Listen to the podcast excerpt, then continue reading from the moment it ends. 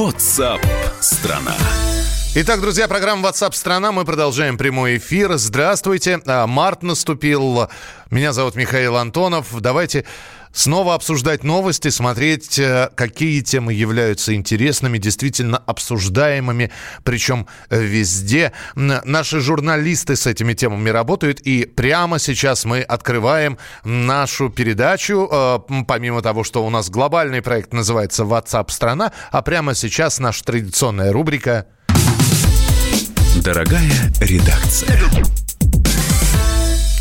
Эта история, она облетела средства массовой информации. На открытии парка развлечений «Остров чудес», который в Москве открылся, мальчик вместо того, чтобы веселиться, пожаловался президенту. Он приехал как раз президент на открытие этого парка. Так вот, мальчик, 14-летний Миша, пожаловался, что его забрали в детский дом от любимой бабушки. Нету у него мамы и папы, они ушли из жизни. Бабушка, ей больше 70 лет, оформила опеку над внуком. А, а в октябре а, бабушка по решению суда была отстранена от исполнения обязанностей приемного родителя. Вот в этой истории разбиралась наш специальный корреспондент Дина Карпицкая, лично пообщалась с бабушкой Миши. Дин, приветствую тебя, здравствуй. Здравствуйте, всем здравствуйте, Миш, привет. Да, история такая, на самом деле, с точки зрения нас, журналистов, очень фактурная, потому что ну вот все, кто не видел мальчика Мишу, как он общался с президентом, посмотрите обязательно, это мальчик с такими грустными-грустными глазами, а, вот среди этих аттракционов, радостных картинок, и еще раз показывается это, а, ну, вся эта история с Мишей, что детям не нужны как игрушки и пряники, там конфеты, как родные люди, близкие, любимые. И поэтому детский дом это, конечно, супер крайняя мера, которую нужно принять Алло. Да-да-да, я слушаю тебя. А, да? Это край... Да, ты думаешь, что в пустоту говоришь. Нет, нет, нет. Э, я понял, я понял, что ты хочешь сказать, что... Это крайняя мера, да. И Скажи, да. стало интересно, что, что за семья, откуда забрали Мишу? Может быть, там действительно... Подожди, здесь главные вопросы, которые возникают. Первое. Он попал на, в этот парк, остров развлечений, э, в составе группы детдома, правильно? Да, да, Все. абсолютно верно, потому что на открытие парка, вот такое неофициальное, официально было в субботу, а это было накануне в четверг, привезли детей из детских домов, привезли воспитанников э, школ-интернатов, привезли там э, подопечных благотворительных фондов, ну, в общем, детей из таких социальных категорий, которым нужно особенно э, помогать. Отмотаем, вот истор... месяц... да, от, отмотаем историю назад. Почему бабушка была лишена э, возможности воспитывать внука? Ну вот как раз вот все задались этим вопросом, а я в первую очередь. Я подумала, а что там такое за бабушка? Что, что случилось? Угу. Явно, что Миша очень любит свою бабушку, раз он представляешь, даже до президента вот добрался и э, попросил там не как там дети просят, да, э, вообще, не знаю. Поезд, собаку, он попросил вернуть его к бабушке, так бабушки. Поэтому я сразу на следующий день поехала искать эту бабушку. Она э, живет в Москве, в районе Люблино. Э, и сначала ее не было дома, я пообщалась с соседями. Там все соседи, весь дом на ушах стоит, но, представляете, там э, их показали вот по телевизору, их соседа. Э, и соседи, они все сказали однозначно, что бабушка, она такая со странностями. Так. Она не любит порядок там наводить, не заставляла Мишу ходить в школу. Но она очень хорошая, э, очень приличная, порядочная женщина и любит своего внука. И, конечно, Миша лучше с бабушкой, чем там, где он сейчас оказался. Дин, все хорошо. Но... Это не объясняет историю, почему внука забрали у бабушки. Не объясняет. Но, слава богу, мне удалось дождаться все-таки бабушку э, и прийти домой к Мише и пообщаться с ней. Это такая фактурная, интересная женщина. Она, знаешь, как будто из фильма э, там «Покровские ворота», Э, или там, не знаю, э, Фаина Раневска что-то такое отдает, она такая с юмором, э, с философией такой своей. Ну, действительно, дома у нее такой творческий беспорядок, я бы сказала. Ну, там, наставники статуэтки, вазочки, портреты, иконки, все вот так вот, знаешь, всего много. Рояль тут же, угу. тут трюмо такое с, старинное. В общем, как тебя пообщ... как, как, как пообщались? Пообщались прекрасно, и я поняла, что единственная причина, по которой забрали Мишу, что он действительно забросил практически школу. Ну, представь, да, 70-летняя старушка, тут мальчик Миша в переходном возрасте, который говорит, бабуль, ну не хочу я сегодня в школу идти, ну да, я посплю. Она говорит, ну, конечно, Мишенька, любовь моя, ну, спи, дорогой, ну, проснешься, пойдешь к третьему уроку, пойдешь там к четвертому. Ну, в итоге Миша совсем забил на школу, угу. а органы опеки решили, что, ну, они пытались там бабушку как-то увещевать, там, грозиться, да, что-то предлагали, там, назначить патронатную семью, отправить Мишу в какой-то санаторий, где он будет учиться, ну, какие-то варианты вот такие. Все это не прокатило. Ну, и они не нашли ничего лучше, чем просто ребенка изъять теперь он, конечно, в интернате учится 4,5, но в его ли интересах находиться там, я вот э, стала выяснять у других приемных семей, да, потому что у всех же проблемы с детьми. Ну вот здесь и а, пишут, бывает. пишут, э, столь, сколько же таких Миш в стране, но ведь кто-то же вывел да, парня на президента, видишь здесь, что пишут? Он сам пробился на президента, вот просто приехал в этот парк чудес, это просто такое стечение обстоятельств, да, очень счастливое потому что действительно все обратили внимание на эту семью. Я уверена, что Мишу сейчас вернут. Э, я, значит, стала выяснять, а как вот другие семьи, потому что берут же из ростов, да, из детских домов детей. И они тоже наверняка отказываются ходить на учебу. И я состою там в форумах разных приемных семей, потому что я давно в этой теме, давно про это пишу. Они говорят, да было всякое. И приходили соцработники, уроки с ним учили, вот с ребенком, да. Uh-huh. И сами за ручку приходили, будили, вели в школу, как-то старались ребенка втянуть в учебу, да. Мальчик Миша далеко не такой запущенный, ни педагогически, никак, потому что он жил все равно всю жизнь в семье, с любимыми людьми, и уж заставить его как-то ходить на учебу, вместо того, чтобы отбирать из семьи, это, конечно, можно было сделать. Дин, в, каком, моем... в каком состоянии сейчас эта история? Очень коротко скажи мне, вот на данный да момент что? Понятно, все взяли на контроль, органы опеки пообещали, что, значит, восстановим семью так далее. Бабушка ждет. Я хочу, если есть еще время, вот, чтобы ты включил разговор. Конечно. Мне бабушка позвонила Кон... внуку. Конечно. Вот как они общаются, это очень говорящий эпизод. Давай послушаем. Давайте. Бабушка, мальчик. Дин, тогда мы с тобой прощаемся. Спасибо тебе большое. Мы сейчас услышим, как бабушка мальчика, бабушка Миши, который просил помощи у Путина, а, она позвонила своему внуку, как они общались. Давайте послушаем этот фрагмент. Ну ты что, да. милый, расстроился или нет? Ну да, уехала так быстро. Ну так быстро. Я приеду, наверное, не завтра, Миша. Воскресенье, ладно? Да, бабуль, я тебя буду ждать. Теперь, слушай, я хочу сказать. Ты к родственникам не к Нариман Шамилевичу. Ты ко всей этой не ходи. Антимонии. Я не пойду. Я сказала тебе, не пойду еще. Ладно, мне сейчас надо идти. Спросите, как у него дела. А куда идти-то тебе надо? Да, я Бабуль, не спрашивай меня. Почему не спрашивай? Вера Ивановна, что ли, опять тащит? Нет, я сам хочу, бабуль. Ну ладно, позвонишь, может быть, вечерком там как. Ну а ну, так, да. настроение хорошее или нет? Да, нормально. Э, все равно, что ты приехал, бабуль, я тебя очень люблю. Запомни это. Ладно, ну, короче говоря, я допишу э, Анне Юрьевне письмо и поеду, чтобы его отправили ей. Да, я понял, бабуль. Не волнуйся, не волнуйся, все равно что-нибудь будем делать. Я не волнуюсь. Не переживай, Мишенька. Да, да, да. Ну, ладно тогда. Давай, а то, а то у меня корреспонденты. Ну, да. Ну, все, пока. Да, бабуль, пока. Это бабушка Миши, которая поговорила со своим внуком. Ну, посмотрим, чем эта история завершится. Итак, мальчик подошел к президенту, сказал, чтобы его из детского дома вернули бабушке. Последим за развитием событий. Дина Карпицкая была у нас в эфире на прямой связи. И мы продолжим нашу рубрику «Дорогая редакция» в рамках программы WhatsApp страна через несколько минут. Ну, а ваши комментарии обязательны. 8 9 6 7 200 ровно 9702. 8 9 6 7 200 ровно 9702.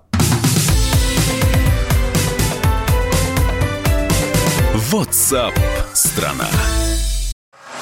Самые осведомленные эксперты, самые глубокие инсайды, самые точные прогнозы. Точные прогнозы. Знаем все лучше всех. Ведущие. Неудержимый Мардан и прекрасная Надана Фридрихсон. Первая радиогостинная «Вечерний диван» на радио «Комсомольская правда». Два часа горячего эфира ежедневно по будням в 6 вечера по Москве.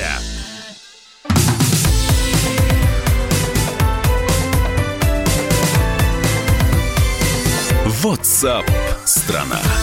Итак, друзья, программа WhatsApp страна, и мы продолжаем нашу традиционную рубрику, которая называется Дорогая редакция. Дорогая редакция. Елена Кривякина в студии. Лена, привет. Привет. Лена, из дальних странствий возвратясь... Ну, не таких уж дальних, всего лишь страны Балтии. Ну, знаешь, раньше, говорят, когда границ не было, было все ближе. Ну, А, это все было наше. Да, Лена решила, значит, у нее выходит сейчас целая серия, многосерийный такой сериал. Вот. э, я- Завтра выйдет последняя часть этого сериала. Да, я, это я в Литва. Эсто- я в Эстонии, да. В- Да, а также в сегодня, в сегодня вышел да, репортаж из Эстонии. Итак, Эстония, Литва, Латвия, бывшие союзные республики. Как тебя там приняли? Слушай, ну как туриста везде, надо сказать, принимают замечательно. Ты была русскоязычным туристом или англоязычным? Нет, я была совершенно русскоязычным туристом. Вот э, за- зачем, зачем, зачем, собственно, себя коверкать? Э, Ну, в, в той же Латвии там почти все говорят по-русски, особенно в Риге 50% русскоязычных жителей. Там даже не надо ничего сочинять. В Эстонии я принципиально была, конечно же, туристом российским. Вот э, Молодежь знает плохо, но вообще э, в отелях, в ресторанах с тобой стараются говорить по-русски. И более того, именно в Эстонии есть даже меню на русском в ресторанах, а вот в Латвии русскоязычной там как раз их нету. Ничего То есть себе. есть свои, есть свои нюансы, да. В Литве некоторые даже стараются, да, подсунуть меню на русском, вот, но в основном там, конечно, английский и литовский язык. Слушай, если посмотреть и почитать вот ту самую первую серию, про которую ты говоришь, да, все равно чувствуется м, м, нелюбовь. Н- Не твоя к журналистике, а не любовь все-таки прибалтов э, к, Это, это немножко шире, вот знаешь, я для себя это так к назвала. к своим заклятым друзьям. неким, неким зазеркалем, то есть если ты приезжаешь, ты российский турист, а еще и ты такой жирный российский турист, то тебе все рады, никто тебе косо не смотрит, и когда ты отворачиваешься в спину, тебе не плюют, и в суп тоже. Это, Ж- это жирный точно. это денежный, это не, Да, не- да, не да. в смысле, да. Да, да, да, в кавычках жирный. Вот, особенно э, в Эстонии рады туристам из России, потому что, как говорили мне там даже э, продавцы, э, российские туристы сорят деньгами. Вот. Другое дело совсем это русские или ру- русскоязычные люди, которые в этих странах живут. Вот тут, собственно, начинаются две дилеммы. Это две совершенно как будто бы разные страны. Не Потому на- что когда мне говорят, да, слушай, мы съездили в Прибалтику, ты чего тут пишешь вообще какие-то Да. э, непонятные вообще э, те- тексты, зачем ты тут, значит, всех хаешь, кого там не любят, меня прекрасно встречали, там супу налили. Ну, как говорят, не надо Да. путать туризм с Не на- эмиграцией. А вот абсолютно не надо путать туризм с, э, с эмиграцией. Кстати, вот в Эстонию о, огромное количество поехало наших либералов, как вот и в Латвию. Ну, назову просто две фамилии, которые все знают. Это активистка Евгения Чирикова, помнишь, Химкинский лес, лес отставила, такая Конечно. симпатичная девушка. И Артемий Троицкий, но это, собственно, наш рок, рок-бомонд, музыкальный критик. Вот они, собственно, поехали в Эстонию. Но Чирикова сразу же стала жаловаться, как трудно влиться в эстонскую общину, а в нее действительно не принимают чужих. Ты, можешь даже эстонский знать, но если ты русский, ты все равно будешь чужим. А Троицкий сказал, что, собственно, Эстония такая же сегрегированная, как Южная Африка, и эстонцы и русские тут в лучшем случае как-то стараются быть друг другу равнодушны, а вообще в худшем испытывают ну, активную неприязнь. То есть те, кто с деньгами приезжают, живут там, знают прекрасно английский, да какой угодно, немецкий, французский, ты все равно там чужой. А почему? Ну, подождите, э, я, я одного не понимаю. Э, Скажи мне, где нужно пересечь эту грань, когда тебя любят как туриста, но не любят... Надо получить гражданство. Просто надо, нет, подожди, надо просто оттуда умотать. Если ты получишь там гражданство, ты все равно будешь чужим. А, Троицкий и Чирикова там живут.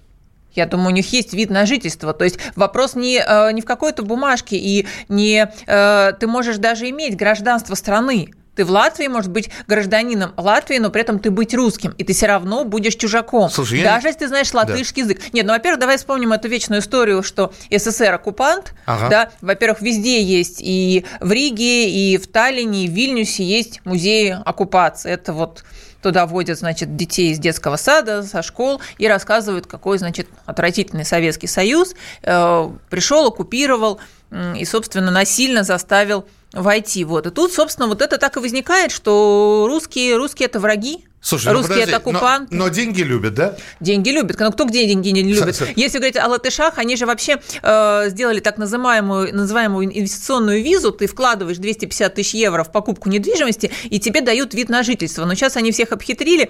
Пару лет назад они, значит, стали брать бабки за продление вида на жительство через 5 лет. Ты там должен 5 тысяч евро заплатить за, 5, за пятилетнее продление. Раньше просто покупаешь ты э, домик в Юрмале за 250 тысяч. Кстати, хороший-хороший такой домик. 250 50 тысяч евро, и у тебя все, у тебя, ну, фактически э, вид на жительство, ты можешь по всей Европе мотаться без виз, а потом тебе говорят, ребята, ну, пожили, почти, ну как бесплатно вы инвестировали, но теперь вы будете каждые 5 лет платить по 5 тысяч евро с человека. Объясни мне, одно, одно я понимаю, да, то есть у нас сейчас идет э, из серии, э, ребята, это я к, к странам Балтии, вы либо крест снимите, либо трусы наденьте, но невозможно ненавидеть народ, но любить деньги при этом, который этот же народ А вот платит. видишь, а они показывают, что возможно. Возможно, хорошо.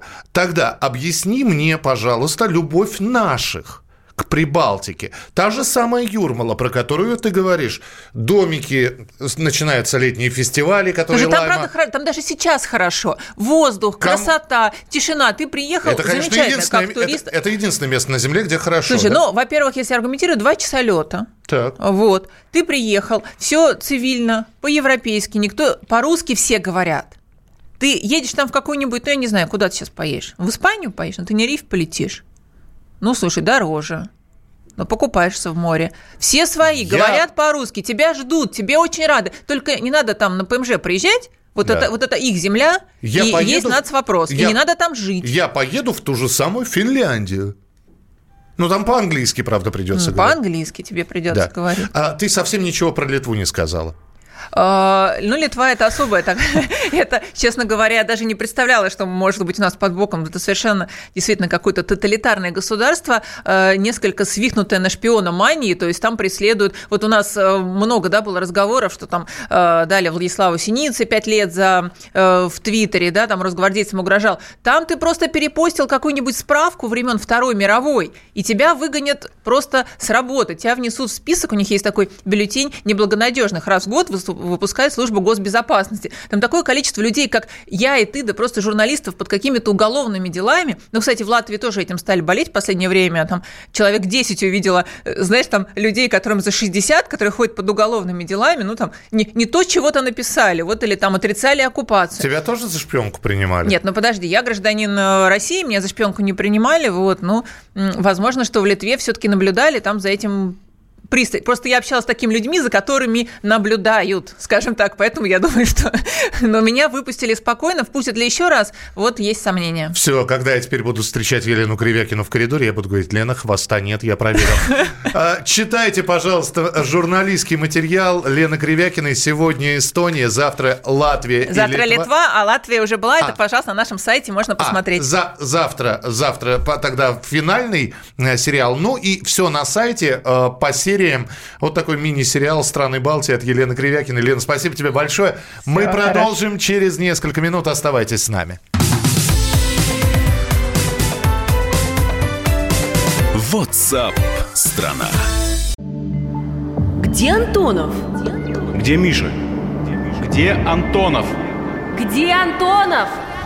Михаил Антонов. Куда он делся? А я никуда не делся. Теперь каждый день с полудня до 15 часов по московскому времени я с вами, а вы со мной. Политика, экономика, мировые и региональные новости, музыка – все это в программе WhatsApp страна. Так что встречаемся в эфире.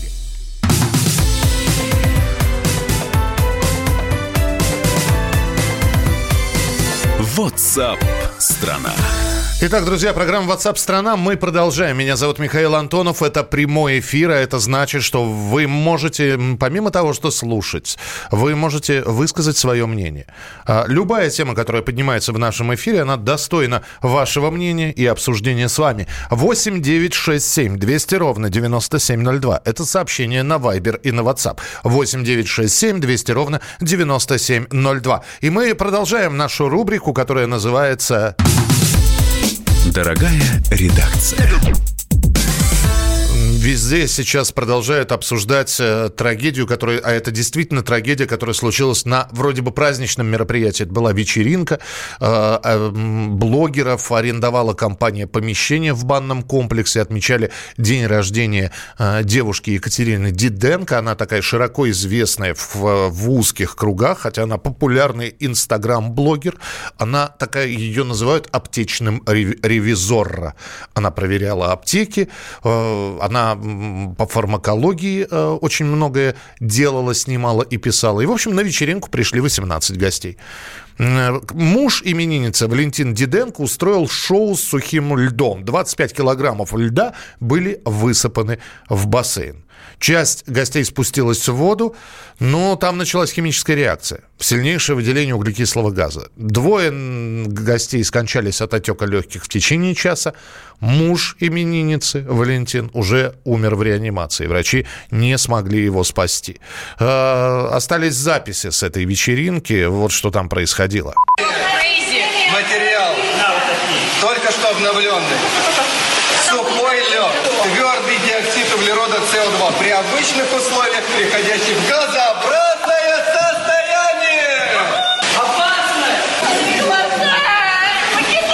Ну, в общем, вот, вот что предшествовало этому. И у нас сейчас э, в эфире, э, а у нас же журналисты продолжают следить за развитием а, событий, за расследованием, а, в том числе этого происшествия. Андрей Абрамов, а, корреспондент «Комсомольской правды». Андрей, привет. Да, привет. Возбуждено ли уголовное дело, во-первых? А, смотрите, уголовное дело возбуждено, но каких-то фигурантов, кто бы мог, подозреваемых, тем более обвиняемых, в нем нет.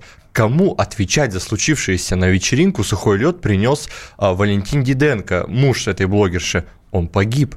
Кто так. ответит? Не знаю. А, может быть, смотрите, есть вариант, при котором вот эта сауна замечательная, где они праздновали день рождения, ее можно притянуть к ответственности. Но с другой стороны, а, это частная компания, она снимает э, частный номер и все, что она делает за дверями, да, в рамках нашего законодательства, ну, пожалуйста, ради бога, их же не контролируют. То есть и сауна как бы вроде ни при чем оказывается. Mm, то есть можно принести все, что угодно туда. Ну смотри, ну понятно, что пиротехнику, взрывчатку и так далее э, принести нельзя, потому что, ну, это явная угроза. А вот э, сухой лед, понимаете, сухой лед, давайте вообще расскажу, что это за вещество такое. Э, СО2, диоксид углерода, он сам по себе не опасен. Это углекислый газ, который мы все э, из курса школьного биологии знаем. Человек поглощает кислород, выдыхает углекислый газ. А, дело в том, что если этот углекислый газ а, сконцентрировать и охладить до температуры а, минус 78,5 градусов, он вот превращается в такой брикетик льда. Mm-hmm. Его продают в гранулах, этих брикетах. Стоит он очень дешево, всего лишь 80 рублей за килограмм. И абсолютно любой может его купить, не имея никаких э, документов. Более того, в Москве несколько предприятий, которые на всю страну э, продают свободно этот сухой лед. Потому что, еще раз повторюсь, он как бы вроде и не опасен. Да, главное не брать его голыми руками, потому что все-таки минус 78 градусов – это моментальный ожог, отмирание кожи. И его используют э, на днях, днях рождениях детских, допустим, фокусники вот бросают несколько гранул этого сухого льда в пробирочку, идет вот этот стелящийся эффектный туман, все хлопают, аплодируют, бармены в коктейль кидают иногда для красоты, и если э, выпить вот это э, то ничего не произойдет, потому что... Малая концентрация. Мало, да, да, да. Да, слушай, ну объясни мне, 18 человек гостей, в том числе люди, которые занимаются фармакологией. Здесь кто-то из наших слушателей еще до э, начала нашей программы писал, э, у этих людей не медицинское образование, но на самом деле, я прошу прощения, на фармакологов учат в том числе и в медицинском колледже, и получают они среднее медицинское образование. Вот. У, у Диденко высшее, я даже больше скажу, она с красным дипломом закончила закончила а, свой фармакадемию. Так а, неужели они не знали, что во-первых, э, при вступлении с... Там же хлорка была еще в базе. Смотрите, как это работает вообще. Дело не в том, что там хлорка, не хлорка и среагировала с СО2. Дело в том, что вот этот 25 килограмм сухого льда, который был э, именно как лед выглядел, вываливают в бассейн, температура которого примерно 20 градусов. Он моментально начинает таять и превращаться в газ. И вот этот газ резко концентрирует, он ядовитый. И люди просто начинается удушье, человек теряет сознание но умерли вот именно эти три человека не от того, что э, а, отравились, они захлебнулись водой. Они... Ну, то есть они, потеряв сознание, упали в бассейн. Да, один там прям, всех приглашаю на наш сайт kp.ru, а, там а, есть видео, вот тот самый момент, когда а, кто-то из гостей прям ныряет в эту бездну, вот э, опрометчивый абсолютно поступок. Еще что обсуждают? Обсуждают поведение Екатерины Диденко, да, то есть, э, я не знаю, во-первых, у человека трагедия, она потеряла мужа, отца ребенка. Э, Очень многие сейчас забросали ее, ее кам- камнями, потому что...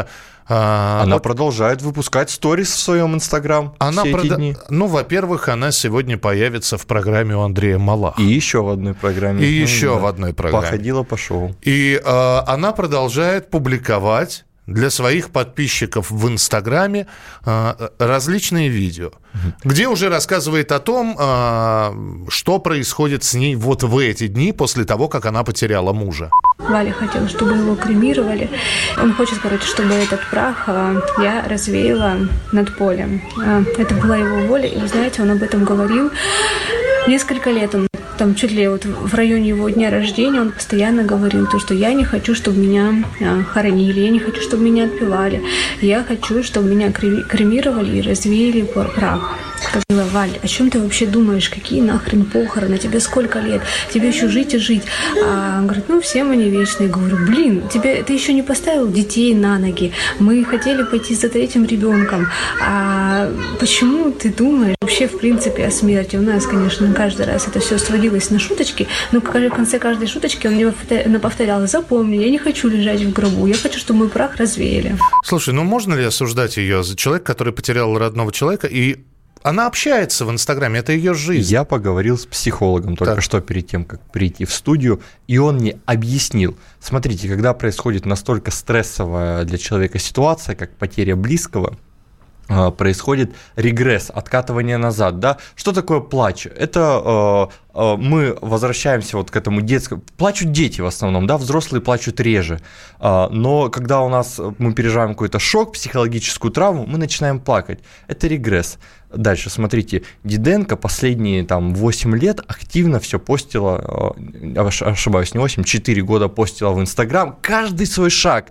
И дело в том, что психолог мне объясняет, вот это ее поведение, оно э, стрессовое, она просто ничего не, име- не умеет делать, кроме того, как постить в Инстаграм.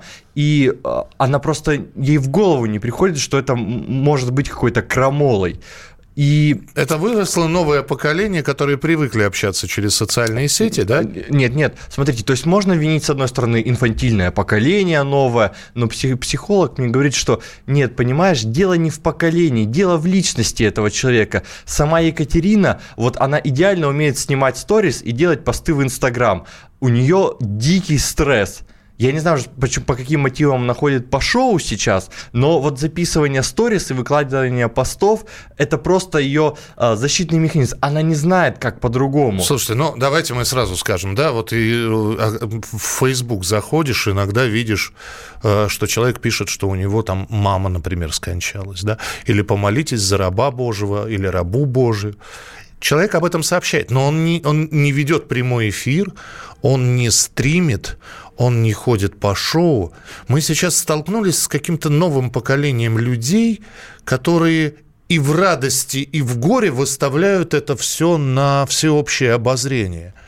Я что- не знаю, как к этому относиться. Ну, подождите, но это их право. Вполне, вполне, да. Пусть э, кому это мешает. Ну вот, э, может быть, Никому не мешает шпагат волочковые песни Бузовой. Почему это должно мешать? вот публичный такой траур, э, ну, э, это и право этой женщины так делать, право этой блогерши. Да, для некоторых это некрасиво. Да, возможно, с точки зрения каких-то моральных устоев, это сомнительное начинание, но ей так легче, э, зачем ее травить? Ну, травить, наверное, вообще никого не нужно. А, Просто смотришь и удивляешься. Либо у нас воспитание было другое, хотя у нас э, с с этой Катей в разнице... Ей 30 лет, ну, 29. Е, е, да, у нас разница не очень большая, чуть больше 10 лет. И вот вы представляете, да, здесь провал какой. Вот сейчас вы сидите и думаете, что в здравом уме вы бы никогда не стали снимать. Я, я надеюсь, мне очень хочется верить, хотя ее право, что я не увижу видео, где она развеивает прах мужа. А, я, а я думаю, мы увидим. А, ты, а ты считаешь, что мы да. увидим? Психолог сказал, что вот состояние вот, это, вот этого траура вообще при любой потере близкого длится в среднем год, если не было каких-то отягчающих э, обстоятельств. А тут они, кстати, были. Она на ее глазах умер муж и еще два друга. Ну, единственное, что хочется сказать, соболезнования погибшим. Э, берегите себя. Мы продолжим через несколько минут. Журналистское расследование этой истории будет продолжаться. У нас был в эфире корреспондент «Комсомольск правды» Андрей Абрамов. Андрей, спасибо тебе большое. Мы продолжим программу WhatsApp страна в начале следующего часа. Далеко не уходите. Впереди огромное количество тем, интереснейших для обсуждения с вами. WhatsApp страна. Я придумал такой сюжетный ход. Давайте я скажу некую чудовищную вещь. Это будет неудивительно. Скопление мигрантов – это не прогрессивная тема, не техническая, а стереотипная. Среди впечатлений моей юности через запятую идут трипы кислотные, наркотические, и благодать в церкви на праздник Троицы. Мы не знаем, есть ли у Мишустина под его пиджаком погоны, потому что если человек в конце 80-х торговал компьютерами, я думаю, к нему подошел какой-нибудь тогдашний товарищ майор, подполковник Путин, и сказал... А вот тут вот уже... Программа «Кашин-Голованов. Отдельная тема». По будням в 9 вечера по Москве.